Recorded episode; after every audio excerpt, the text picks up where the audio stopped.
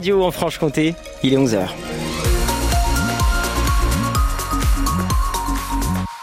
Samedi 2 mars, les infos en commençant par la météo avec vous, Philippine Thibaudot. Bonjour Philippine. Bonjour Louis, bonjour à tous. Des températures euh, positives aujourd'hui pour ce week-end. Euh, dans les maximales, 14 degrés prévus à Vesoul, 12 degrés à Besançon, 11 à Dole et 11 également à Pontarlier. Côté euh, trafic, en ce moment même, rien à signaler en Franche-Comté. Ça roule du côté de la Haute-Saône. Tout pareil pour le Doubs. Vous nous appelez en cas de problème. N'hésitez pas. 03 81 833 111. Blanche Loiseau la fille du chef triplement étoilé Bernard Loiseau quitte le restaurant Loiseau du Temps à Besançon. Oui, un an après son arrivée très médiatisée et l'ouverture en grande pompe du restaurant, c'est son second, Léo Pujol, qui prend la relève.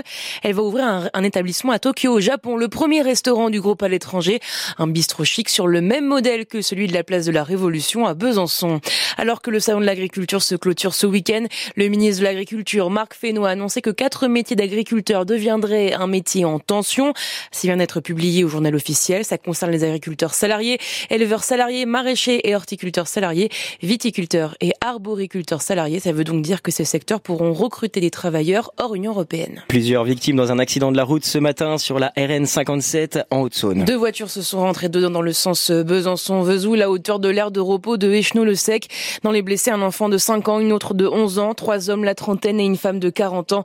L'intervention des pompiers est terminée. La circulation a repris normalement. Un autre accident de la route ce matin, mais dans le Jura. Trois personnes ont été euh, blessées. Route de Genève à Poligny vers 7 heures du matin.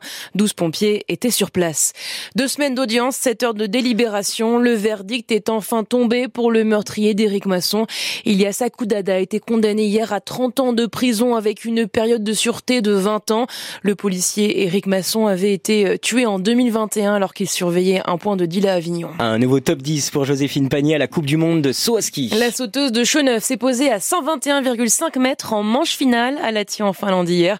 Elle s'est hissée jusqu'à la 9 place. Elle remettra ses skis la semaine prochaine à Oslo.